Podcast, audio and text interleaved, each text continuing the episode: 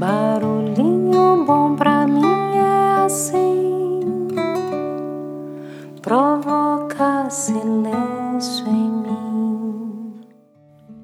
Hoje eu quero postar um pensamento do Edgar Abenhusen, do seu próprio post no Instagram, que foi publicado no dia 18 de julho de 2020. Então vamos lá, abre aspas.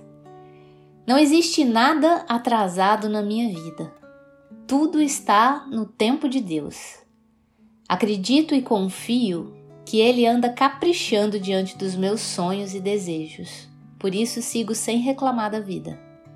Por isso, meu desejo para hoje é que eu desenvolva em mim o hábito de querer bem, de pensar bem e de fazer o bem, de buscar ser positivo, que eu me cuide além do cuidado que eu busco ter com o outro, que eu encare o espelho e consiga enxergar a beleza da minha alma, e que eu consiga perceber aquilo que eu mereço e, acima de tudo, aquilo que eu não mereço mais.